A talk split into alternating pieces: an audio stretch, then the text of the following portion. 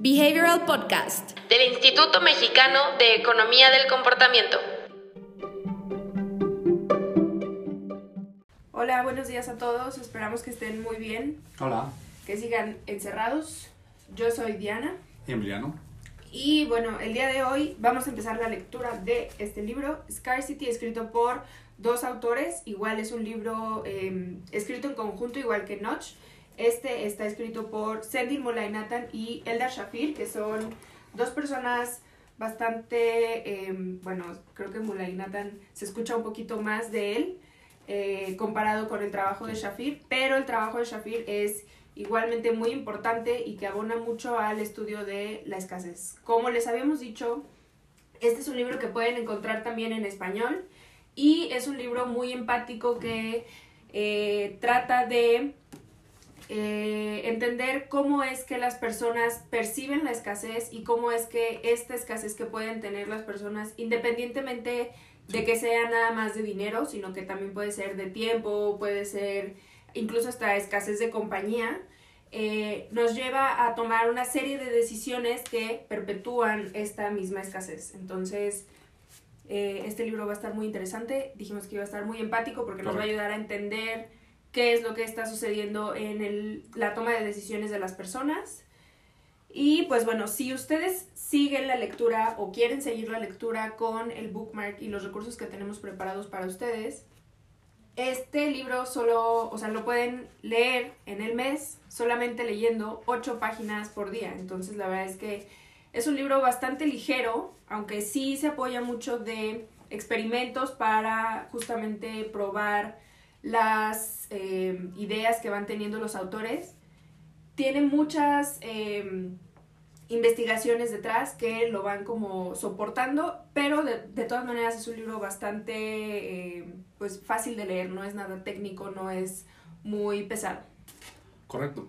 Es un tema, digamos, es un libro que aborda un tema muy necesario, ¿no? También hay una serie, digamos, aquí es donde se vuelve interesante el tema de las ciencias del comportamiento. Son abordadas en ocasiones de diferentes ángulos. Entonces, hay una serie de personas que llevan muchos años trabajando en desarrollo económico, ¿no? Es decir, hay muchas personas que trabajan en cómo llevar desarrollo a diferentes partes en el mundo. Y fueron principalmente ellos quienes empezaron a darse cuenta que más allá de eh, los elementos eh, eh, de est- estructurales, ¿no? Que pues muchas veces son barreras para el desarrollo económico, habían barreras eh, pues que no tenían que ver con estructuras eh, físicas como tal, ¿no? Eran barreras, digamos, que empezaron a ser catalogadas como barreras psicológicas. Ahí es donde muchos de ellos empezaron a darse cuenta que pues justamente la manera de operar de pues una persona que se encuentra en un contexto con condiciones de escasez es completamente diferente a una persona y a una persona que se enfrenta a un contexto de decisión similar, pero mismo. fuera de ese contexto de escasez, ¿no? Entonces, son estas personas que trabajan mucho. De hecho, el libro, ¿no? Tiene un enfoque muy fuerte a desarrollo económico. Es decir, la mayoría de las aplicaciones que vamos a ver hacia adelante van a tener que ver con eh, aplicaciones de las ciencias del comportamiento al desarrollo económico en diferentes lugares en el mundo. Al final, como les decía Diana, la idea de eh, abordar el tema de la escasez es un poquito entender, ¿no? En ocasiones, bajo qué condiciones se toman todas esas decisiones que brandeamos o que decimos que son decisiones irracionales o malas, ¿no? Es decir, Sí. ¿por qué una persona que se encuentra en deuda, pues ve... el- siguen endeudando más. Exactamente, ve como el mejor mecanismo para salir el seguirse endeudando, ¿no? Quizás nosotros, viéndolo desde afuera, analizándolo, decimos, bueno, esto es una cosa completamente irracional, ¿Cómo pero... se les ocurre comprar un refri que al final van a terminar pagando tres veces el refri por hacerlo a cuotas? Pero es la única posibilidad que tienen estas personas de comprar los, los electrodomésticos. Exactamente, ¿no? Y digamos, justamente el libro nos va a ayudar a entender un poquito el cómo la escasez afecta los contextos de decisión. Aquí, y justamente hace rato platicaba yo con Diana y decía, mira, yo creo que tenemos que ser muy claros también en un elemento muy importante de este libro, ¿no? A veces, y, y vamos a ver que un, un- un mensaje central del libro realmente tiene que ver en cómo un contexto de escasez, pues realmente atrae más escasez para las personas que se encuentran en este contexto. Ujú.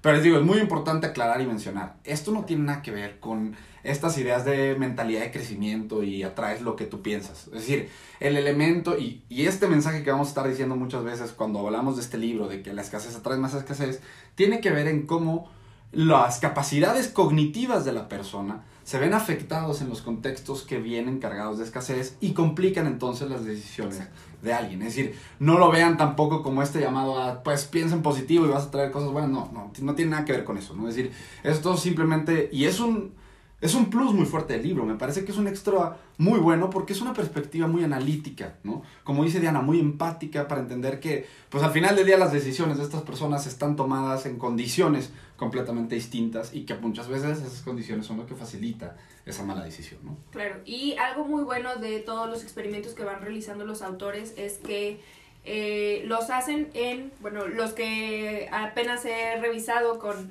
la lectura, es que los hacen en el laboratorio justamente para tratar de eh, simular la escasez, porque ellos dicen que la escasez no es algo que se aparente o no, o que se tenga o no, y que puedas fingir, sino que es algo con lo que vives. Entonces, la única escasez en la que ellos pueden probar sus principios es, eh, por ejemplo, a través de experimentos.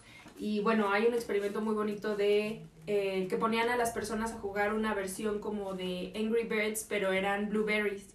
Y se trataba de lo mismo, de cómo es que tienes una resortera y cómo puedes ir tú planeando tus tiros para eh, tirar una torre. Y entonces a unas personas les asignaban seis tiros y a otras personas tres. Entonces estas personas que recibían nada más tres blueberries para tirarlas, eh, estaban en un contexto de escasez y justamente tendían a planear mucho mejor sus tiros y se tomaban mucho más tiempo para hacer el cálculo de, bueno, es que si hago la resortera para acá, entonces esto va a salir para acá.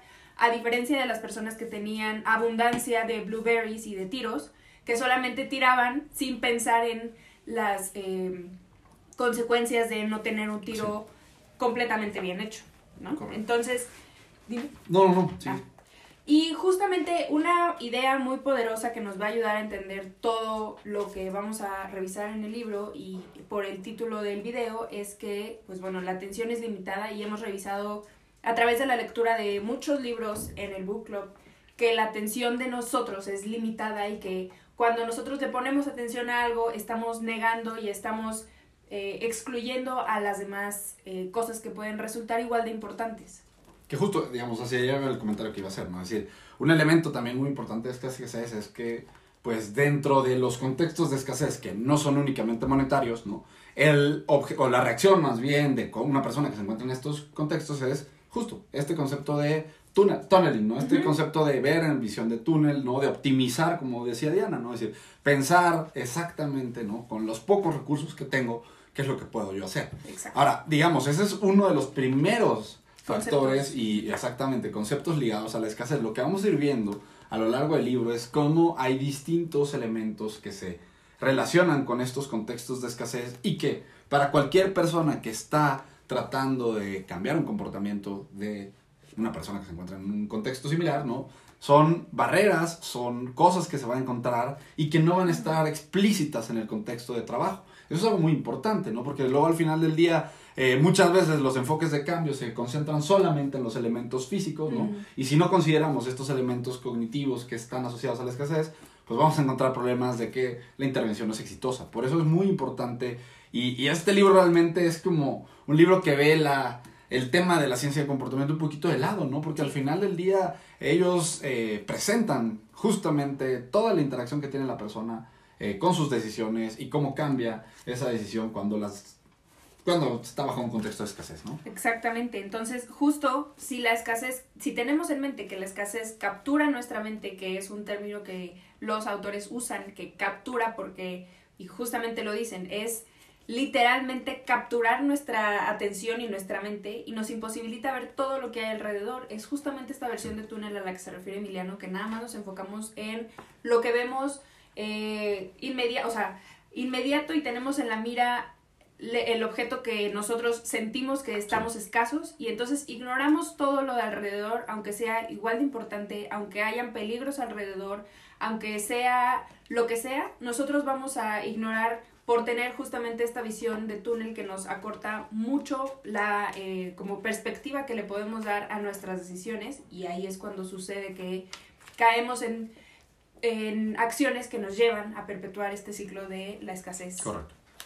Y eh, bueno, también importante para todo esto es que eh, la escasez se trata de percibir que tenemos menos de algo de lo que necesitamos. Entonces, cuando tenemos este, este, no sé, acortaje, o sea, o, o menor cantidad de las necesidades que nosotros queremos o que nosotros sentimos que necesitamos, es cuando nos sentimos en escasez y entonces se vuelve más saliente cuando nosotros nos damos cuenta de, por ejemplo, todas las personas que pueden tener, aquí en el libro lo mencionan como que cuando tú estás solo, te das cuenta mucho más fácil de todas las personas que están acompañadas y lo sientes y lo, te impacta de una manera, puede ser diferente porque de todas maneras tú sientes que estás en esta escasez y tú no puedes dejar de ver ese tipo de cosas. Entonces igual le pasa a las, a las personas que tienen escasez de cualquier otro tipo. Y Sí. justamente algo muy importante para mencionar es que nosotros hicimos una infografía eh, sobre la escasez en un justamente está basada en este libro para eh, ejemplificar un poquito de cómo es que la trampa de escasez funciona, pero vamos a igual repasarlo en otras en alguna otra semana de la transmisión.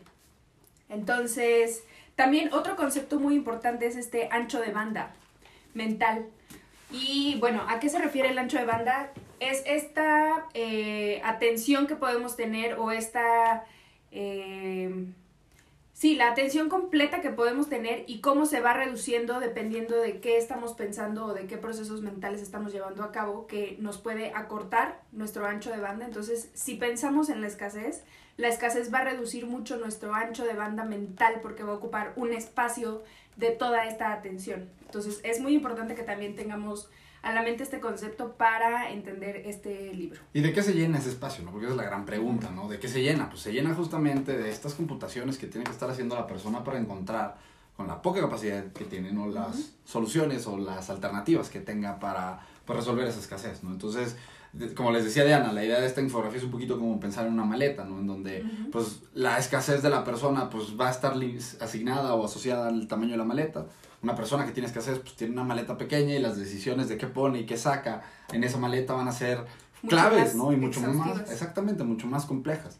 Mientras que una persona que tiene una maleta grande, pues tiene ese ancho de banda para meter cosas y dejar espacio y sacar cosas sin ninguna preocupación. Exacto. Entonces, es decir, a ese tipo de, o, o en esa relación va esta idea de la infografía, ¿no? Básicamente, otra vez, la idea de la escasez es que la escasez limita esa capacidad de, esa, esa capacidad de decisión, ese ancho de banda, y complica entonces la perspectiva hacia futuro, co- complica entonces la valoración del dinero en el tiempo, complica todos estos elementos que apoyan o asocian, o, o que están más bien asociados a una decisión óptima, ¿no? Exactamente. Y la próxima semana vamos a hablar de estos trade-offs que van muy de la mano con la analogía de la infografía que, bueno, ustedes pueden consultar la infografía con nosotros o directamente ver la plática TED de Eldar Shafir, que ahí es justamente donde también repasa la analogía y de cómo una persona con una maleta más pequeña tiene que hacer todos estos trade-offs de, ok, bueno, me llevo esto, pero entonces estaría dejando esto, pero esto me sirve mucho más, entonces, ¿qué voy a hacer? Y esta, eh,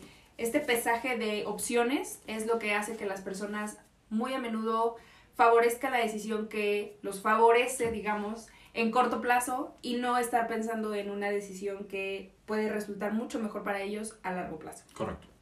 Y pues bueno, eso es todo el video por hoy. La verdad es que es un libro que está estructurado, les digo, con experimentos que van soportando los hallazgos y eh, tiene muchos eh, casos, por ejemplo, todas estas párrafos en cursiva son casos o descripciones de eh, experimentos que ellos van haciendo Sí. o de algunas frases que ellos van quoteando y que pues la verdad es que abonan bastante bien. Es un libro que se lee muy rápido y pues estoy muy emocionada por todo lo que vamos a seguir leyendo. Sí. Nos vemos pronto. Bye. Adiós. Si quieres saber más sobre los libros y los temas que abordamos en el podcast, ingresa a nuestra página web ecomportamiento.org donde encontrarás libros, autores, blog y mucho más.